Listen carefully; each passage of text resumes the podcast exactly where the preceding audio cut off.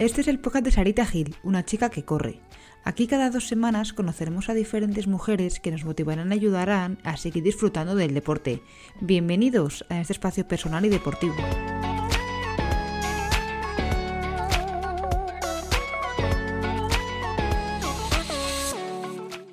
En este episodio hablamos con Laura García Caro, que nos va a contar todo sobre la marcha atlética.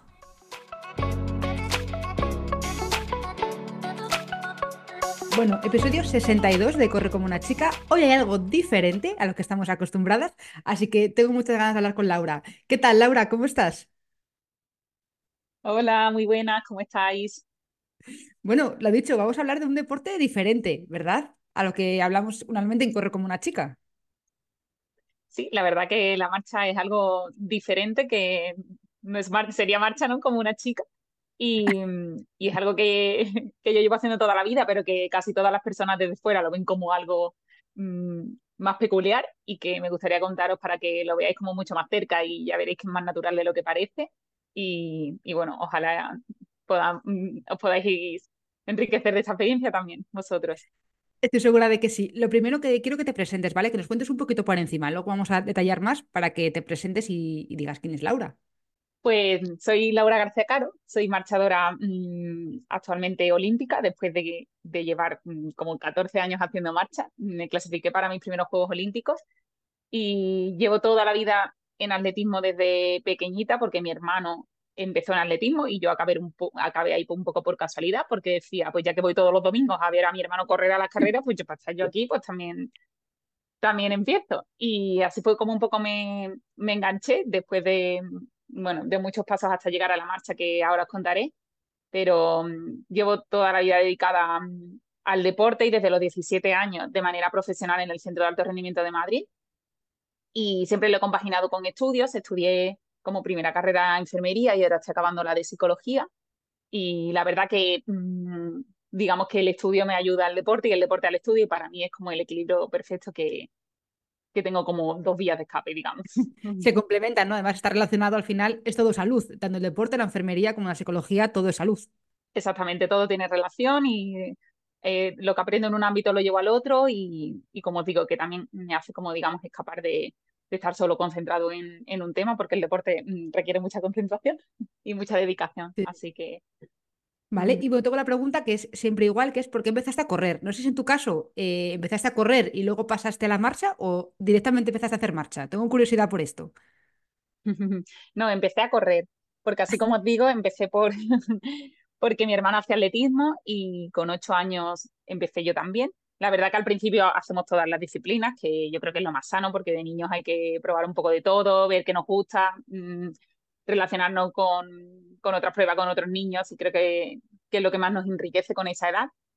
Y, y, sí que hacía muchos crosses, mi hermano y yo hemos sido siempre de fonderos, fondistas, y, y eso, con, desde los ocho años, pues probé un poco todas las disciplinas, con 10, 12, y es verdad que mi hermano y yo siempre habíamos visto pues, los Juegos Olímpicos la tele, mundiales y demás, y a mí siempre me había llamado la atención la marcha, porque además tenemos una gran historia de marchadoras españolas, que uh -huh. con todas las medallas que han ganado siempre veíamos la marcha en la tele y no, a mí me llamaba mucho la atención el gesto y decía, con todo, mmm, nosotros que somos mmm, atletas de fondo, que siempre pues destacábamos más en pruebas de, pues, de 1000, de 2000, 3000, cuando éramos más pequeños y también en, en los crosses, pues yo dije, seguro que la marcha puede que se nos dé bien.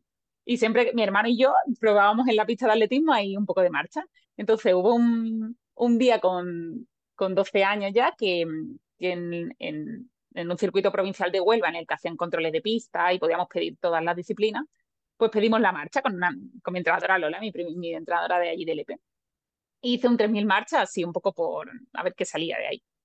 Y es verdad que pues lo hice como pude, no salió nada del otro mundo, pero a mí me llamó la atención y yo dije, yo quiero seguir un poco con esto.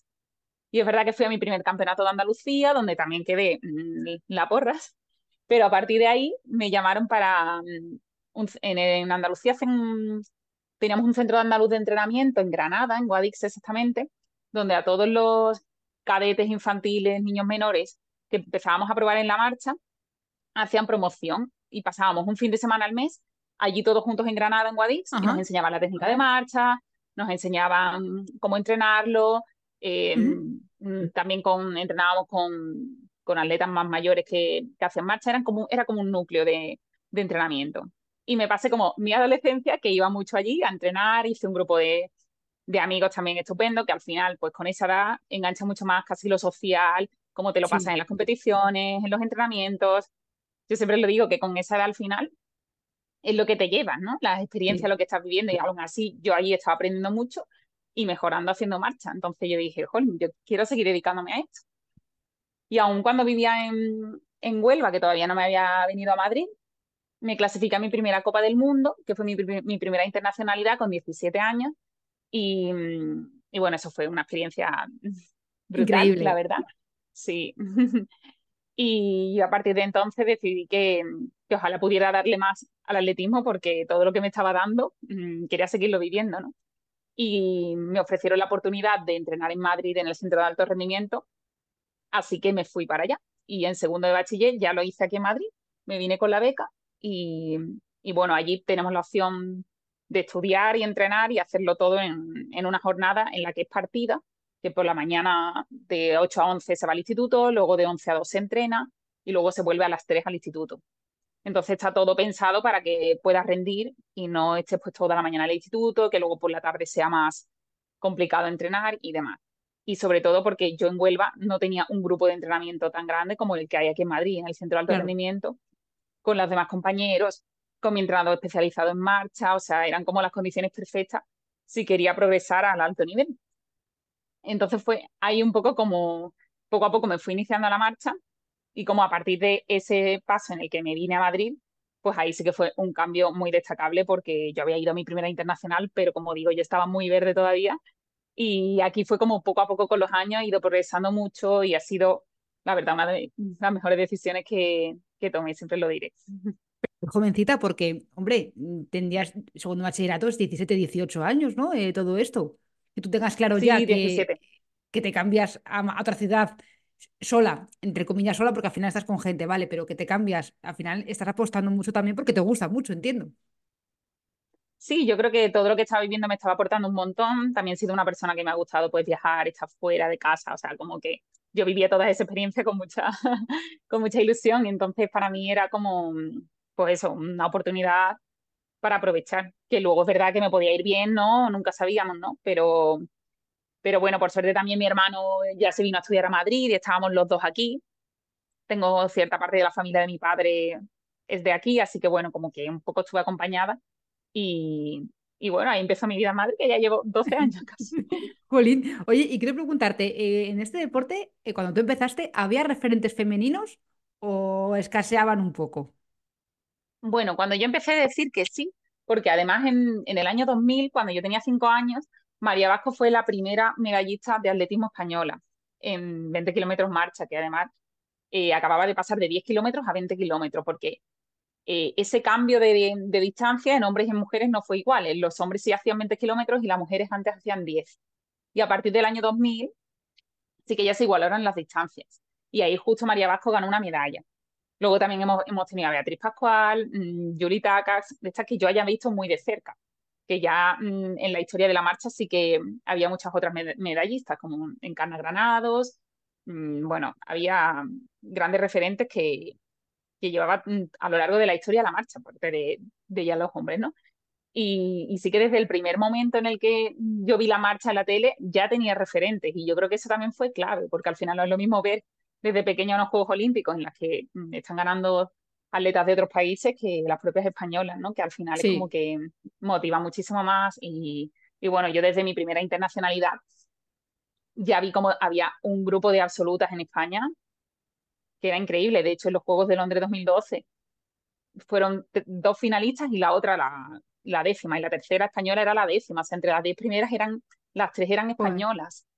O sea, que es que el nivel en España era, mm, entonces eso yo creo que inspira muchísimo a la hora de, de, iniciarte en un deporte, de seguir, porque ves que las que están muy cerca tuya están consiguiendo grandes resultados. Entonces, ¿cómo es posible, no? Ellas han seguido un camino que yo estoy empezando, que es verdad que yo siempre he dicho que con esa edad tampoco me planteaba como tan grandes objetivos. Yo creo que todo, a mí todo me ha ido un poco llegando poco a poco con el trabajo y con lo que he ido haciendo mm, sin pensar tampoco con 12 años quiero ser olímpica. Creo que ha sido un poco como, como que ha ido llegando muy poco a poco todo.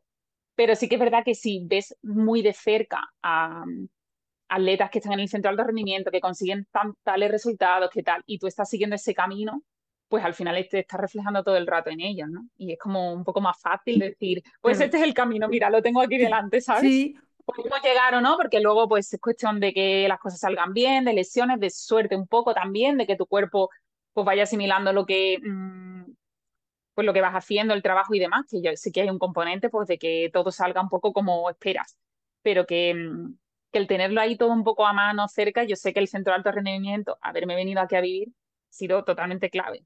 Pero que bueno también es efectivamente ver de gente, pues cerca de nosotras que se dedica a esto y que, y que efectivamente, ah, que son capaces de correr 20 kilómetros, no solamente los hombres, ¿no? O sea, que también eso nos motiva a nosotras, porque al final, aquí lo hablamos muchas veces, si no se ve, es como si no existe. Si no vemos a mujeres en la televisión haciendo marcha, parece que esas mujeres no existen.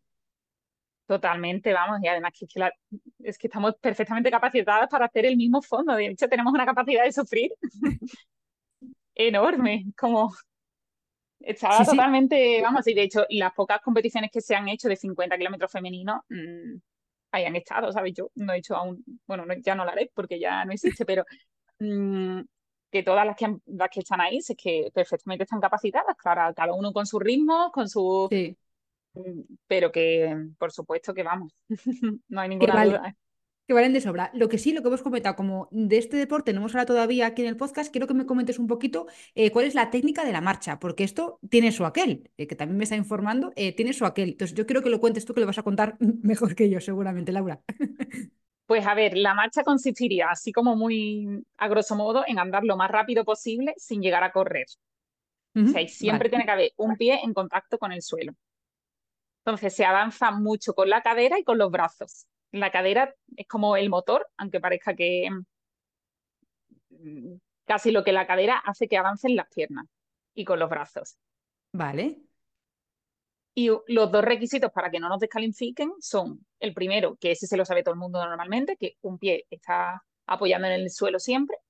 Y el segundo es que cuando entras de talón, la rodilla debe estar completamente estirada, aunque luego se pueda doblar digamos que es cuando das la zancada hacia adelante y apoyas em, el pie de talón. Sí. Ahí la rodilla está completamente estirada, aunque luego la puedas doblar. Como un poco esto así explicado sin verlo, puede ser difícil de entender. Pero que el segundo requisito, el de la rodilla, siempre queda un poco ahí que nadie lo conoce. Porque si no, sí que se asemejaría mucho a la carrera, el entrar de talón con la rodilla flexionada. Pero, ¿y esto de que te descalifiquen? O tú puedes correr y de repente te dice un juez, oye, eh, por favor, apártese de ahí. ¿Eso puede pasar? Claro, el tema es que nosotros competimos en un circuito cerrado que normalmente es de dos kilómetros y ahí damos 10 mm, vueltas normalmente en, en, una carrera si es de 20, eh, pues 10 vueltas y pues es de 50 a 25. Pues... Entonces, ¿por qué es un circuito cerrado? Que todo el mundo lo pregunta, la marcha. Pues es un circuito cerrado porque necesitamos que los jueces estén constantemente viéndonos. En una maratón o en una media puede ser por, por todo Madrid, porque no tienen que estar todo el rato los jueces viéndote. Entonces, se puede hacer. Pero no es viable en una carrera de marcha porque no podría haber mm, jueces por 20 mm, kilómetros. Entonces, se hace en un circuito cerrado para que constantemente nos estén viendo los jueces. ¿Cómo nos descalifican? Hay normalmente entre 5 y 6 jueces durante el por todo el circuito. Entonces, tienen paletas amarillas que nos indican eh, si nos sancionan, pues nos enseñan una paleta en la que si ponen como un triángulo es la, la de flexión, la amonestación por flexión. Y si ponen como una especie de, mm, de, curva, es porque has perdido el contacto. Vale. Si nos enseñan una de esas paletas, es un aviso. Puede que lo suban a pizarra y ya sea una tarjeta roja o que no lo suban, que solo te lo estén enseñando. Si lo suben a pizarra, solo te la puede subir un juez a pizarra. O sea, solo una por juez. Y si tres jueces te suben a pizarra una roja, estás descalificado. ¿Me he explicado? Eh, no, sí, sí, pero esto, esto no lo sabía. O sea, sí que he visto lo de la descalificación, pero no sabía que te avisaban también, pues tipo fútbol, ¿no? En plan de, oye, te estamos vigilando, eh, estad atenta porque tal. Esto no, no lo sabía. Hmm. Claro, entonces el juez puede que te dé un aviso y directamente lo suba a pizarra porque él lo decide así. O solo te avisa y como vas a estar totalmente pasando por delante de, de su cara durante 10 vueltas, pues si ves que la tercera vuelta no lo ha corregido, él considera que lo sube a pizarra, pues mm, lo, te lo puede subir más tarde. Entonces, pueden que te den cinco avisos y que no te suban ninguno, o pueden que te den tres y te suban los tres a pizarra. Cuando lo suben a pizarra, cuando sale la tarjeta roja, que eso suele salir en la tele, en el panel de, pues lleva dos tarjetas, pues lleva acá. Y desde hace como seis, siete años, desde el 2018 así, lo que han hecho es que han puesto que a la tercera amonestación, que antes era descalificado y a la calle y dejas de, competir, abandonas la prueba, ahora entras en pit lane, que son dos minutos de, en dos minutos en caso del 20, en el caso del 35, cuatro minutos, sí. Eh, en 10 kilómetros un minuto, un minuto de que te apartan como pit lane y luego puedes reanudar la prueba. O sea, en el momento que ya te sacan la tercera, el juez te saca fuera, que hay como una zona así de pit lane, estás Mm, pues eso, voy a hablar de 20 kilómetros porque es como la distancia olímpica que, es la más habitual, ¿no? Entonces 20 kilómetros serían dos minutos. Y ahí te apartan y a los dos minutos reanudas la prueba. Entonces, normalmente has perdido pues la cabeza de carrera, has perdido mm, muchas opciones, pero tú puedes acabar la prueba, que nunca sabes si, no sé, si remontas o si llegas a un premio o... Mm, pero que te dejan ahí esperando. Te dejan ahí esperando un ratito, como si... Como en el juego de la OCA, cuando la gente sigue tirando y tú estás ahí. Sí, sí, sí. Igual. Sí. Pero, y, esto mentalmente también será duro, ¿no? Porque, ya de por sí dar tantas vueltas a mí personalmente me, me gusta poco, pero mm, también tienes que estar muy pendiente, o sea, que ya de por sí imagino que lo harás y que si eres profesional también lo harás automáticamente, pero tienes que estar pendiente de las amonestaciones, de los jueces, ¿no? Esto también, no sé cómo se lleva mentalmente. Bueno, es que es un factor más que la marcha es muy importante y que nosotros, verdad que desde que hemos empezado a competir en marcha, lo hemos vivido así. Entonces, nosotros es como un factor más a gestionar que, por ejemplo, la carrera no tiene. Sí. Y sí que, bueno, es duro. A mí me pasó, por ejemplo, en los Juegos Olímpicos, los únicos que he ido me pasó justamente. Ahora os lo contaré también, ¿no? Pero, bueno, es duro, pero ya te digo, al menos ahora tenemos la opción de, de poder acabar la prueba a pesar de que tengamos las amonestaciones. Y es verdad que el entrenar la técnica ha sido un factor clave a la hora de competir y, de poder acabar una competición, porque de nada nos sirve poder estar muy en forma haciendo marcha si tú no estás cumpliendo con la marcha que realmente el reglamento mm, requiere, ¿no? Entonces, al final, mm, pues eso es otro factor que tenemos que entrenar mucho, del que siempre tenemos que estar pendiente y que parece que aunque llevemos toda la vida haciendo marcha, como nos descuidemos, como queramos ir más rápido de nuestras posibilidades, o mm, por fatiga, por lo que sea, podemos fallar en eso. Y, o incluso puedes tener alguna manía un año puntual y que nos descalifiquen más. O sea, como que es algo que parece que, que llevas toda la vida haciendo marcha, pero que puede haber una racha en la que por lo que sea no lo estás haciendo bien, o una competición en la que estás más fatigado, te duele, tienes alguna lesión, un isquio que molesta o tal, y, y puede ser determinante. Así que es verdad que es otra, pues Otro punto clave. Sí, sí, me parece un hándicap, la verdad, qué curioso esto porque no lo sabía. Me está informando más en lo de la técnica y eso, que tampoco sabía nada. Entonces, esta parte, la verdad es que no lo sabía y me ha parecido curioso. Eh, te quiero preguntar también, eh, ¿cuáles son las lesiones más habituales entre las marchadoras? Pues mira, aquí os voy a contar que aunque todo el mundo piense que las caderas las tenemos fatal. a mí, por ejemplo, no me ha dolido nunca la cadera, que mm, después de estos años pero mm, sí que tenía algunos mm, compañeros que han tenido problemas, pero que, creo que está siempre muy, muy demonizada como la marcha en temas de cadera. Y sí que es verdad que creo que las rodillas sufren mucho más que las caderas. Y luego tienen mucho desgaste, también todos los que entrenamos a largo plazo cualquier disciplina de atletismo y casi cualquier deporte, pues mm, tenemos como importantes lesiones o como, o sea, mucho más riesgo ¿no? de lesionarnos que, que no entrenando tanto pero yo diría que mm, a nivel de, de articulaciones rodillas y a nivel muscular los isquios, como al entrar con la pierna totalmente estirada, el isquio tiene mucho desgaste y al final es un deporte muy cíclico que estamos en constante repetición del movimiento. Y el isquio muchas veces está en tensión y depende también cómo tenga cada uno, mm, pues digamos, su constitución, si la zancada es más amplia, normalmente tiras más de isquio, como que yo diría que todo mm, que entreno con un grupo amplio de marchadores y pues constantemente hay alguien que le duele algo, diría que, que los isquios es clave, que tenemos, hemos tenido muchos dolores de isquio todos.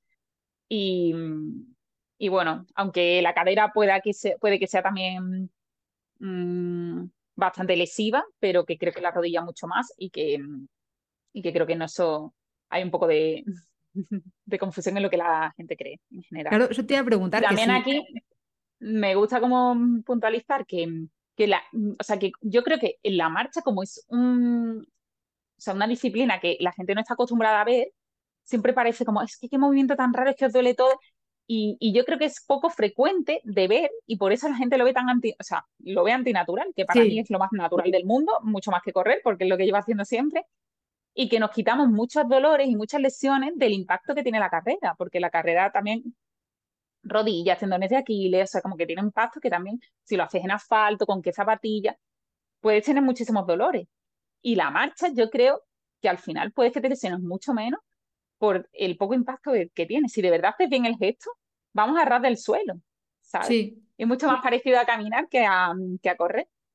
Y aquí me gustaría un poco desmitificar porque sí que creo que no tiene tanta, o sea, no es tan lesivo como la gente piensa y que la carrera también es lesiva. Entonces, sí que creo que eso, que está el factor de que nos quitamos impacto, de que, y que creo que como es un deporte una, una especialidad del atletismo que no se ve tanto, la gente lo ve como, ah, qué movimiento tan peculiar, ¿no? Tan, tan antinatural. Sí. Como de verdad que para mí ya es menos lesivo que ponerme a correr. Yo si me pongo a correr en pretemporada, después de todo el tiempo que me tiro marchando, me duelen más cosas, ¿sabes? Te preguntar precisamente eso, que si hay mucha gente que se escandaliza en plan de, ah, ¿qué, qué haces marcha? Madre mía. Eh, yo qué sé, le digo porque la gente que corre, ¿no? Las rodillas se te van a oxidar o cosas así, que la gente luego es muy exagerada. Imagino que comentarios así también los recibirás tú de, eh, ¿pero dónde vas? O, ¿No? Ya, bueno, es que lo peor es el sedentario, eso sí que... Sí, e, efectivamente. Ah, los maratonianos que, le dan infartos. Bueno, caballero, también le dan a la gente en un bar, vamos a ver, es que si al final no podemos hacer nada, ¿no? Es que... No, y que ahí también es como hacer algo para lo que de verdad tú estés preparado, ¿no? Como el que corre una maratón o una media, o sea, yo creo que, que lo sensato es al final estar preparado para lo que, para tu objetivo, o deberíamos, ¿no? Como sí, no tirando a la piscina y el que no ha corrido nunca maratón, pues, eh, pues, claro, si la corre, pues obviamente tiene factores de riesgo, vamos, más que ninguno, ¿no? Pero que al final, a ver, el deporte de élite, mm, o sea, es, machacamos al cuerpo, yo creo, mm, bastante más de lo que tendríamos que. Pero bueno, al final también pues lo asumimos. También es verdad que hoy en día hay muchísimas más técnicas de recuperación, como que se piensa mucho más en la alimentación, en el descanso, mm, en formas de recuperar, el entrenamiento está mucho más estudiado, o sea que yo creo que hemos evolucionado también mucho en eso y que a lo mejor antiguamente un atleta mm, no estaba tantos años de deporte de competición y, y, a lo mejor su proceso de vejez pues era un poco más duro, con más, más lesiones y yo creo que ahora se piensa mucho más en los procesos de recuperación y en, ¿no? en, en estar lo mejor posible para también una vida. Rendir más, sí, efectivamente. Tiene mm. sentido. Es que una de las preguntas era esa, si estabas harta de esos comentarios. Y la segunda pregunta que tengo para ti es: ¿cómo de cansada estás del 1 al 10 de comentarios del tipo a Laura le va la marcha? O sea, chistes de cuñado que a mí me hacen gracia, aprovecho para decir que a mí me hacen gracia. Mm. tipo de esto de. Lo digo porque esto eh, eh, en el marca sale en plan de a España le va la marcha. O sea, cosas así, esos chistes ¿Estás harta de escucharlos? bueno, yo diría que, mm, que al final, como llevo tantísimos años, o sea, desde pequeña haciendo marcha, al final todo mi entorno cercano, mediano, lejano, o sea, que todo el mundo ya me relaciona con la marcha, sabe lo que hago, o sea, como que no es algo que dice, he iniciado hace tres años, ¿sabes? Es como, llevo como tanta vida ahí ya, que como, o sea, mi, mi entorno, todo el mundo que conoce lo tiene más que normalizado, ¿sabes? O sea, mis amigas Mm, que, que no hacen nada de deporte conocen la marcha como, ¿sabes? Sí. y, mm, y bueno, sí que creo que es verdad que siempre como que cuando conoces a gente nueva o como mm, o a lo mejor en una competición eso que se le da más bombo, como las últimas medallas que hemos ganado y demás, pues sí que ahí como que la marcha cobra más relevancia y tiene un poco esos comentarios, pero que, pero es verdad que luego, pues bueno, al final en el día a día y demás. Casi todo el mundo conoce ya mi mundo como... Bueno, encima eres del EPE, o sea que imagino que también el tema de humor y de cosas así, pues estarás ya más que acostumbrada a estas tonterías. Yo lo tengo todo, vamos. Por supuesto. muchas gracias. Imagínate, soy del EPE, pero es que llevo viviendo fuera mm, casi media vida ya, entonces yo he escuchado ya de todo. De todo. Que estoy todo el rato conociendo a gente de fuera, entonces... Vale, y luego, bueno, quiero, antes de, pasar a algo más personal tuyo, quiero, saber, quiero preguntarte cómo convencerías tú a alguien para que se iniciase en la marcha. Pues hay alguien que está escuchando que a lo mejor tiene curiosidad, a lo mejor, eh, oye, mm, le puede llamar la atención. Mm. Pues mira, yo pensaría en dos... Mm, bueno, por, en primer lugar, creo que llevaría casi a cualquier persona o a todo el mundo a ver una competición de marcha en directo, porque realmente todo el mundo vuelve con otro concepto de la marcha. Y casi siempre se enganchan a la competición, porque al final hay pues muchas remontadas, tirones, mm, el vernos en directo, yo creo que incluso ver la técnica, mm, aprendes, ¿no? Ves pues todo el tema que os he contado de los jueces, pues los ves allí en directo, eh, descalifican a una, las emociones que conlleva todo eso. O sea, ves como la carrera en directo y encima al ser un circuito cerrado, pues puedes vernos constantemente. Claro. Por ejemplo, ir a ver una maratón, pues ves pasar allí a tu primo y ya no le ves más.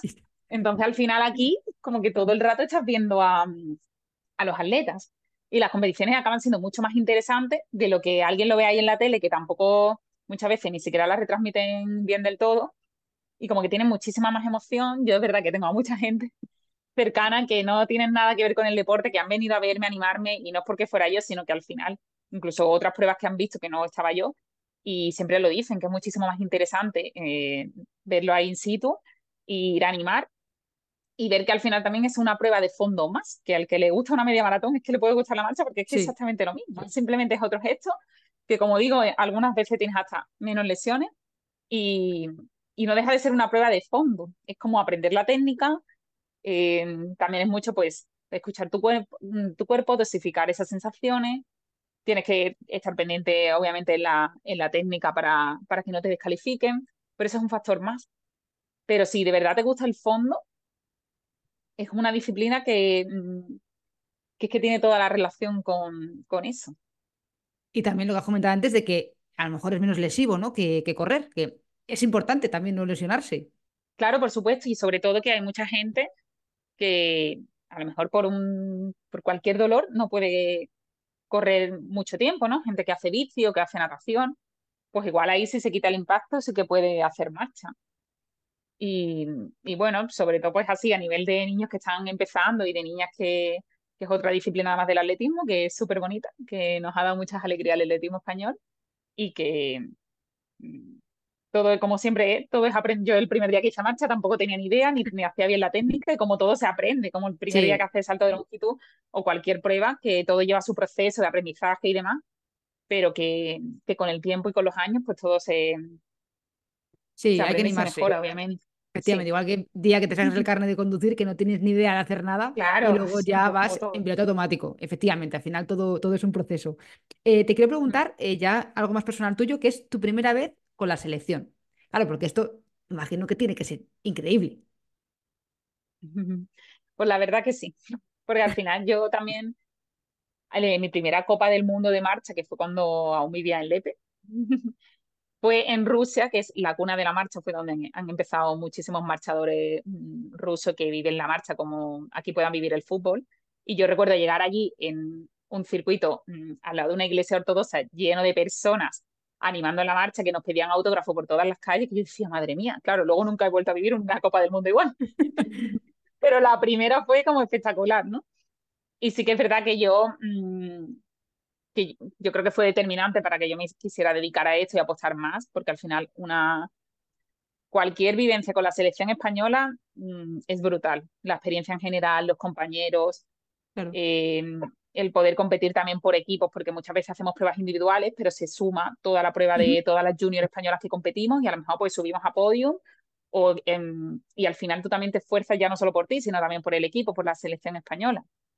Y además yo siempre venderé el atletismo como un deporte muy, muy sano en el que hay mm, eh, súper buenas personas, aparte de deportistas, que estamos como chicos y chicas desde pequeños de muchas disciplinas en, en campeonatos de España, de Andalucía, de, que sea del nivel que sea, el atletismo es un deporte súper sano y como el ambiente que se crea en las competiciones, incluso cuando vienen nuestros padres, no sé, yo es como que he vivido un ambiente que no, no se vive en todos los deportes y todas las vivencias que he vivido con la selección española pues han sido súper enriquecedoras. Entonces, es verdad que yo recuerdo mi primera Copa del Mundo como algo de, vamos, que estaba en una nube, que, que encima de eso, pues todavía vivía allí en mi casa y entrenaba como podía y, y todo no tenía tanto, como tanto valor y, aquello fue pues, espectacular. ¿Fue en Rusia cuando lo de eh, te, te, decían tu nombre? Bueno, ¿tú creías que te decían tu nombre?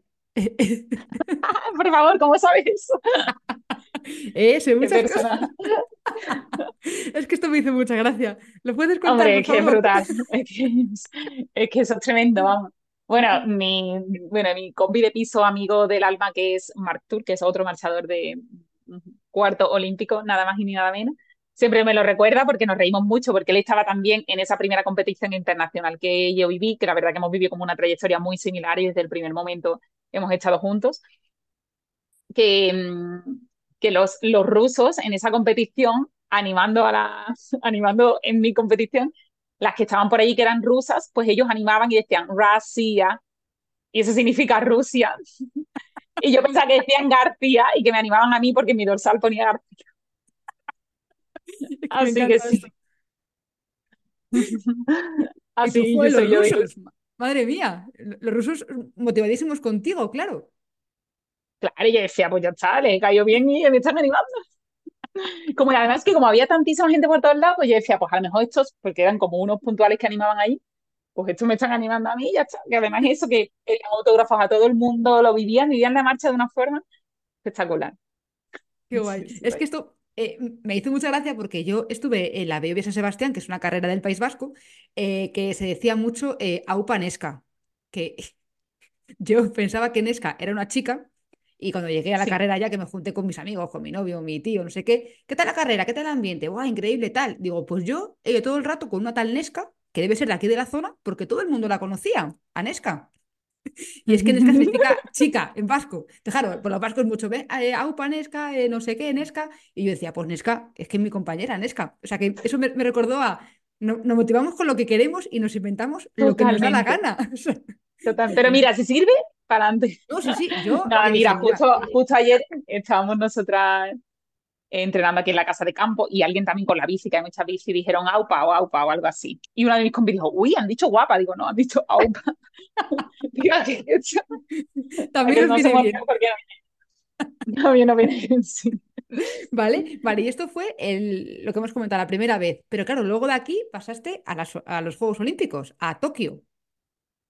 Sí, que pasaron pues como ocho años, porque mientras pues primero fui a mis primeros mundiales junior, sub-23, europeo sub-23, luego a mis primeros mundiales absolutos y ya en 2021, que como la, la pandemia retrasó estos Juegos Olímpicos, pues ya en 2021 fue a mis primeros Juegos. Es que tengo todo apuntado aquí, pero es que has hecho muchas cosas y digo, tampoco te quiero detener mucho más, mucho más tiempo, pero eh, también luego entendí una vez que, te, que a otra compañera la descalificaron y también tú subiste al podio, ¿no? O aumentaste. ¿Esto fue también en Rusia o esto no fue en Rusia? Eh, no, esto lo que puede ser es que yo en mi primer año de absoluta, o sea, cuando era sub-23, mi primer año de sub-23, pero que ya era absoluta y podía competir en 20 kilómetros, eh, yo no me había clasificado para la Copa del Mundo, o sea, estaba como la, la primera reserva, pero todas las absolutas, pues Julita, Beatriz Pascual, toda, María Jopoves, estaban, era un equipo. Y entonces Beatriz Pascual se lesionó de la rodilla y no pudo ir a esa copa. Entonces me llamaron a mí que era la reserva. Y yo fui a esa copa y gané, fui la primera española allí y fui a mi primer mundial. Entonces como que pues hay que estar ahí porque por eso digo que a veces las oportunidades también Sí, no, nunca se sabe, efectivamente, pero luego también tengo entendido otra, eh, otra chica, creo que era extranjera, eh, que la calificaron por dopaje, me parece. Vale, sí, pues esta es otra historia. Sí, en el Europeo Sub-23. Sí, no, en el, en el Europeo Sub-23, que quedé cuarta, em, descalificaron a una rusa y me lo dijeron cinco años más tarde que tenía la medalla de bronce. Me mandaron la medalla casi y eso fue en el Europeo de Tallinn de 2015, que hasta, pues eso, hasta 2019 o 20 no me dieron la, la medalla por descalificación por dopaje. ¿Sabe mejor cuando, o sea, imagino que mola recibir la medalla en, clase, en casa, claro, pero de cinco años después y al final también lo que mola es celebrarlo allí, ¿no? Con la gente, imagino, y... Por supuesto, o sea, nos roban el momento porque al final mm, sabes que no tiene nada que ver llegar tú a meta en ese momento con la euforia de decir soy bronce, lo que conlleva una medalla, mm, pues en esas categorías además que te estás iniciando y todo, mm, pues cobra una relevancia, una importancia que, pues bueno, ahí, si te digo la verdad, era como yo creo que la única vez que hemos llegado incluso a sospechar, porque de repente era una rusa con, en el momento de todo el escándalo de dopaje, que no habíamos visto jamás, que hizo toda la prueba sin sudar, o sea, fue como una cosa. Ah. Y mi entrenador y yo nos miramos, ¿quién es esta persona? Por favor, que llega y nos gana todas, con unas marcas que se hicieron además eh, como buenísimas para ser, para ser sub-23. Y, y, bueno, pues a los años, pues esa chica ya dio positivo y nos dieron, y sí, la verdad que es súper triste. Y es verdad que ha pasado muchísimo en la historia de la marcha, sobre todo con las rusas. De hecho, esto, bueno, es un europeo sub-23, pero es que los Juegos Olímpicos de Londres descalificaron a la primera y a la segunda. Y hay muchas españolas que han sido dos puestos mejores después de que fueron finalistas y han sido también con los años más tardes. Bueno, qué pena. Que, sí. que, preparar unos Juegos Olímpicos es algo sumamente duro y mm, con una ilusión y con todo lo que conlleva, es que luego a nivel económico la diferencia es brutal y eso no se recupera. Sí, tienes toda la razón. Mm.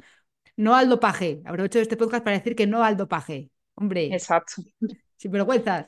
Vale, lo de Tokio, que me, que me he centrado, perdona, con tantas cosas que has hecho, Laura. Lo de, lo de Tokio, que bueno, lo hemos comentado que fue en 2021, aunque digamos Tokio 2020 fue en 2021, que era pues eso, unas medidas un poco reguleras, porque todavía había que ir con mascarilla, imagino que pues que la gente allí en Japón tampoco podía mm, ir a animar, cosas así, pero aún así quiero que me cuentes la experiencia de, estar allí viviendo eso. Mm. Pues bueno, yo siempre contaré que los Juegos Olímpicos es como una experiencia que se vive desde el mm, primer momento que te clasificas. Ya estás pues con la emoción de todo lo que viene, de, de la preparación, cuando te envían la ropa. O sea, yo creo que los Juegos Olímpicos es prácticamente todo el año, pero que cuando te clasificas como, bueno, yo creo que se vive con muchísima ilusión, que es una prueba que definitivamente es totalmente distinta a cualquier mundial europeo en cuanto a repercusión, Claro. Porque al final son todos los deportes en uno, todo el mundo sigue los Juegos Olímpicos y cualquier persona que, que ya ni sabías de ella desde hace mil años te escribe para animarte para los Juegos. Todo el mundo sabe qué día compites, a qué hora, cuando en un mundial o en un europeo solo lo sabe tu familia. Es como una diferencia muy, muy grande de, de, pues bueno, de la repercusión que tiene y el impacto que tiene pues a nivel ya deportivo, extradeportivo y demás, ¿no? Como y, y, sí que es verdad que, pues, a pesar de que con la pandemia se vivió muy diferente porque no podíamos salir de la Villa Olímpica, llevábamos mascarillas por la villa, nos hacían PCRs antes de viajar, que también la preparación fue durilla porque nosotros no podíamos ver a nadie que no fuese nuestro grupo de entreno para no contagiarnos. Y, luego allí, pues, mm, pues eso, test PCR cada mañana antes de, pues, de, salir de la habitación. Pero bueno, es verdad que luego allí estábamos en una especie de burbuja que ya era difícil contagiarnos entre nosotros. Y dentro de la villa sí que se vivía pues con mucha más tranquilidad. Y, y al final, como yo tampoco había echado ningunos juegos y no podía comparar con otros normales, pues a mí me hacía más ilusión que, claro. igual a los que sí que habían vivido esa experiencia de una forma más normal. Pero bueno, como al final yo creo que en ese momento estábamos todos tan concienciados con pandemia, no sé qué tal, como que al final ya la mascarilla, ¿no? Formó parte de nosotros, pues allí también. Y, y aún así, pues, eh, pues a ver, yo lo viví como una experiencia única mm, en mi vida y sí que creo que es como, no sé, yo sentía que me que todo lo que había hecho hasta ese momento había merecido la pena solo por, por esa experiencia y por todo mm, lo que englobaba aquello. Qué guay. ¿Y qué pasó en, en la carrera? Que antes que le ibas a decir eh, ahora cuando habláramos mm. de, de, de, Tokio. Sí, yo siempre diré que a nivel deportivo fue una de mis peores competiciones, porque además fue, no sé, mucho más doloroso. O sea, yo creo que toda la relevancia que te cuento que tiene unos juegos, pues si la competición te sale mal, es mm, el, tanto drama como repercusión tiene, ¿no? Digamos que, pues bueno, es una competición que todo el mundo sigue, que, pues, que llevamos preparando muchísimo tiempo, igual está con mucha más dedicación, ¿no? Que, que otras, aunque al final, pues cada mundial de verano lo preparas con, con todo, pero que, pues que esta siempre tiene una parte emocional que, que destaca. Y, y, sí que creo que, que, bueno, yo empecé en esa temporada, tuve algunos problemas técnicos y, bueno, pues allí también me pasó que me descalificaron y lo salvé como pude, porque es verdad que pues una vez que ya has entrado en pit lane y, y toca volver a la prueba, es muy duro mmm, acabar y es verdad que mentalmente pues se hace muy difícil, pero, pero bueno, yo siempre que me ha pasado alguna vez esto, pues he acabado con toda la fuerza que tenía, intentando corregir la técnica y, y pensando en todo el trabajo que hay detrás, que al final pues no te puedes dejar llevar por las emociones en esos momentos y, hay que seguir para adelante con todo lo que pueda. Y bueno, yo creo que Tokio añadió que, que bueno, que era un clima bastante duro en general porque eh, había un calor y una humedad que, que eso nosotros no lo hemos vivido en España, así como en, Doha o en México cuando competimos en sitios así, se hace extremadamente duro porque aunque creamos que estamos acostumbrados al calor, aquello es otra historia con la humedad. Y, y no estamos tan acostumbrados. Entonces, bueno, intentamos prepararlo lo mejor posible por Barcelona y demás, pero a mí es verdad que se me hace especialmente duro ese calor extremo y, y yo creo que también se me sumó en la competición.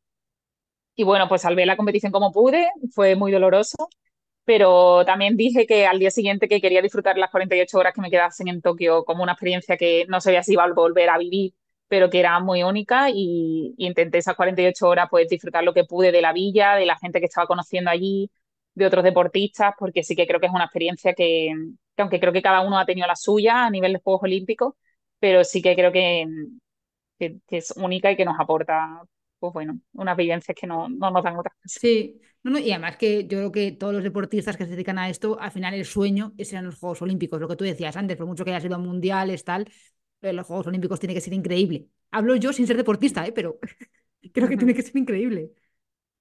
Sí, la verdad es que, o sea, yo que al menos por, por mi experiencia en los que he estado, yo diría que sí, que al final, mm, pues bueno, yo creo que eso que, que lo que vivimos allí pues merece muchísimo la pena y también es como también todo el proceso. Yo, yo digo siempre que es al final el proceso, lo que vives allí, pero también la ilusión con la que entrenas, con la que te llega la ropa, mm, todo el mundo te anima, no sé, es como que también, sí, recibes también, yo creo, un apoyo de, del entorno y, y de todo el mundo en España que, que no se vive en otras, en otras competiciones, ¿no? Entonces, bueno, pues... Qué guay.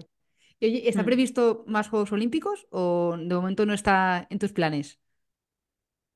Pues bueno, París son este año y es verdad que yo vengo de una situación un poco delicada porque yo pasé un COVID en 2000, a finales de 2022 que me dejó muy tocada y estuve con síntomas de fatiga y dolores de cabeza durante un año. O sea, lo he pasado realmente mal, sobre todo a nivel de competición, porque yo siempre diré que si me hubiera dedicado a otra cosa, pues hubiera tirado para adelante con más o menos dolor de cabeza, con más o menos cansancio, pero ha sido un año que cada vez que entrenaba con un mínimo de regularidad, me ponía fatal mm, dos semanas con, pues eso, en la cama, sin energía, con dolores de cabeza. Y, y me dijeron que, bueno, ya me vieron unos médicos después de muchísimos meses que parece que dieron más con la tecla.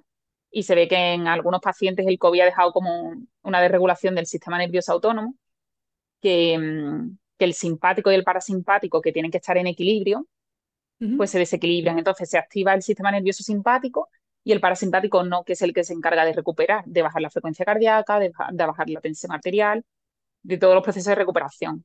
Entonces, es verdad que ese desequilibrio hacía que yo hiciese un entrenamiento muy fuerte que luego me tiraba cuatro días fatal. Y así. Y entonces me lleva así como, mm, bueno, entre diez meses, un año. Y yo ya empezaba este año como diciendo, ojalá que descansando este verano pueda estar para eh, poder entrenar la temporada para París y, bueno, es como que llevo dos, tres meses que parece que me estoy recuperando y estoy volviendo a hacer entrenamientos decentes. Entonces es verdad que París está como a la vuelta de la esquina, que es como ojalá tuviera cuatro meses más para preparar todo súper bien.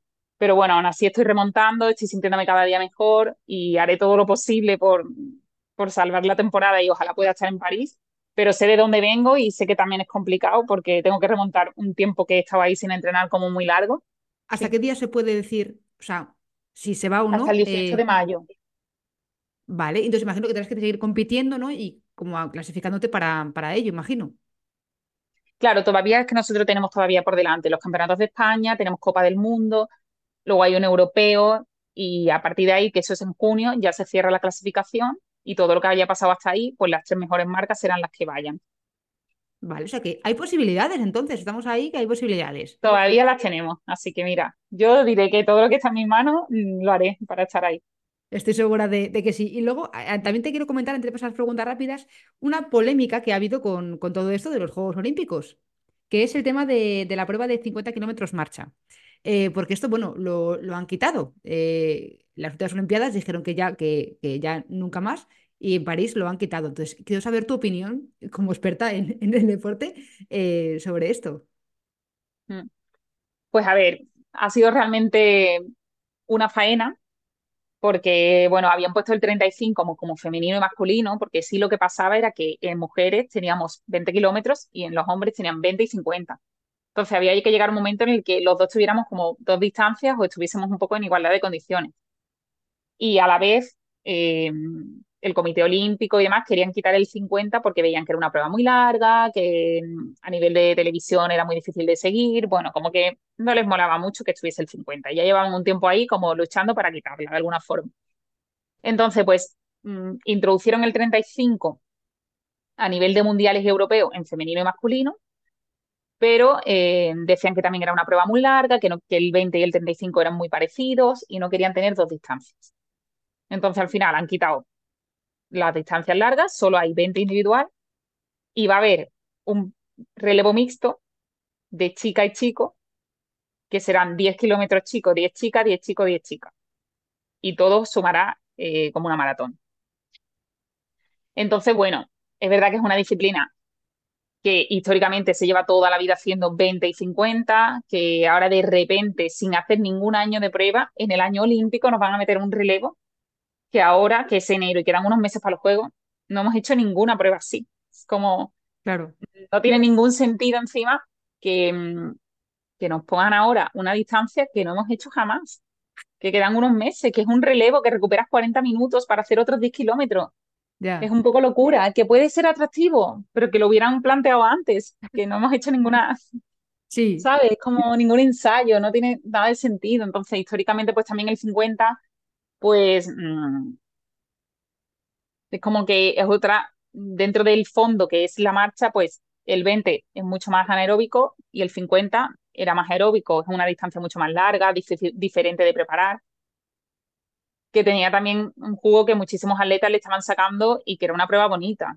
Entonces, ¿cuál hubiese sido la solución? Igual que también las, mujeres hubiéramos hecho 50 o que hubiesen sido pues, 42 kilómetros, venga, una maratón. Y lo asemejamos a, a los corredores, ¿no? Para hacerlo también más atractivo.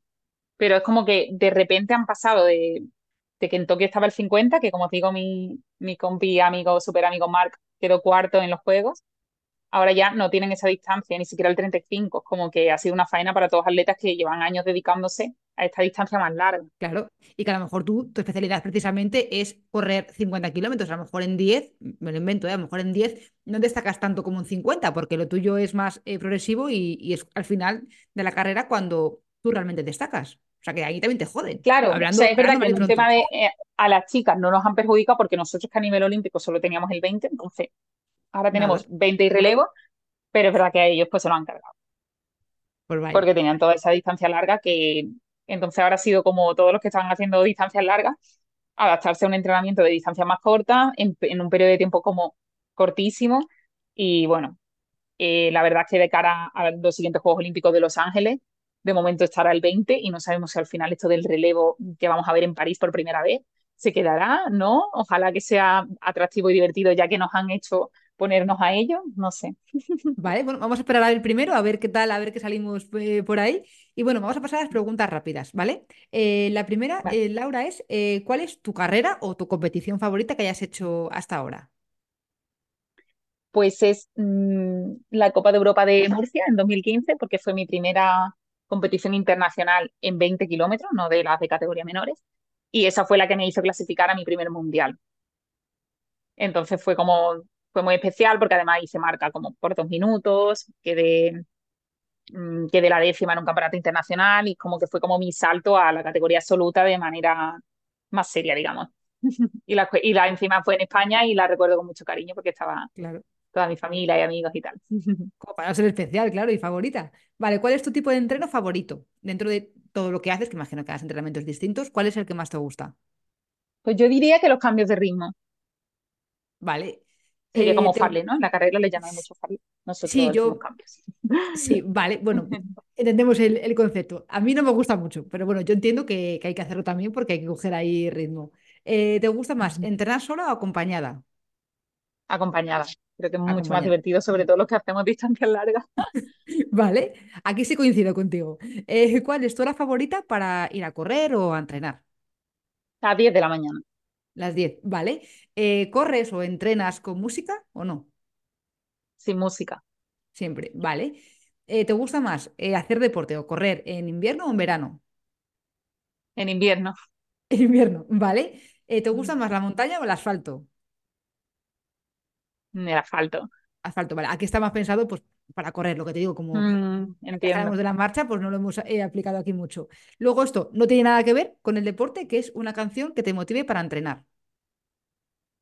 Pues High on Life de Martin Garrix. ¿Vale? Cañera, cañera esa.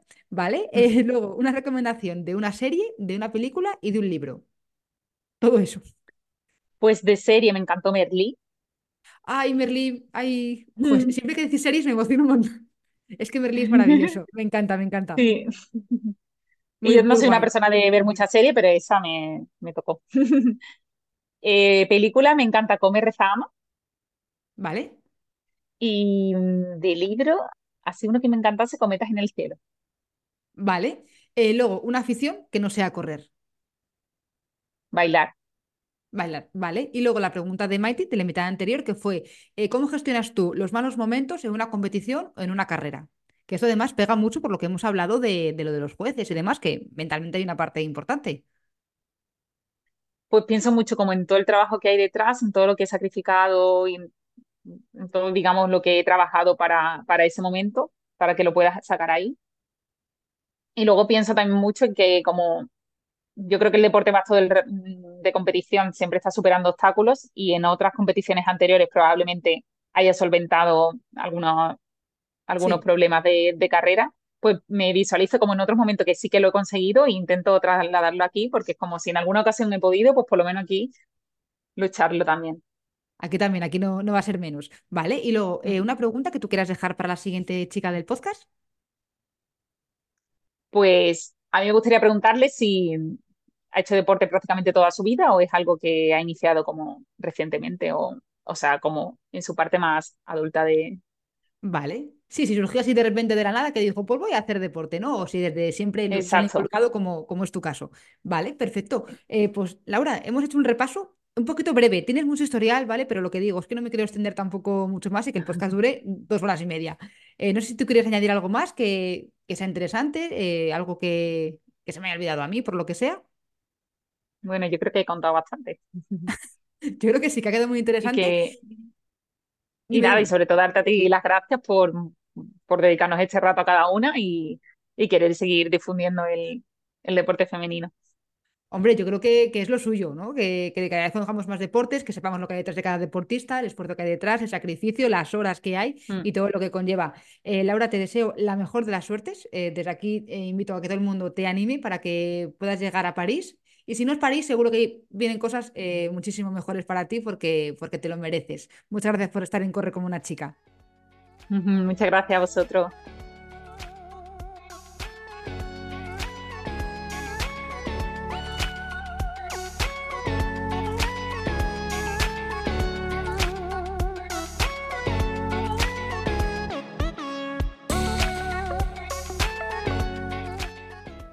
Laura, te deseo lo mejor y confío en verte este verano marchando en París. A los demás, lo siento, pero en este caso no nos escuchamos hasta abril. Me esperan meses muy moviditos. Un abrazo.